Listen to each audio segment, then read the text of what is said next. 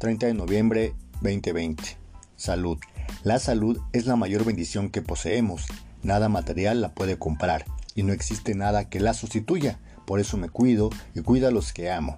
Y es mi mayor deseo para mis semejantes. Pensamiento. La prisa. Por actuar con prisa se cometen grandes errores porque no hubo tiempo suficiente para poner atención. Se actúa entonces sin medir las consecuencias, inconscientemente y el pago de estas acciones es muchas veces muy alto. Me permito caer en la trampa de la prisa porque sé que me quita el privilegio de disfrutar mi maravillosa vida. Manejo con cuidado y respeto mi tiempo. Me lleno de armonía para que no me empuje la prisa. Reflexión. El mal.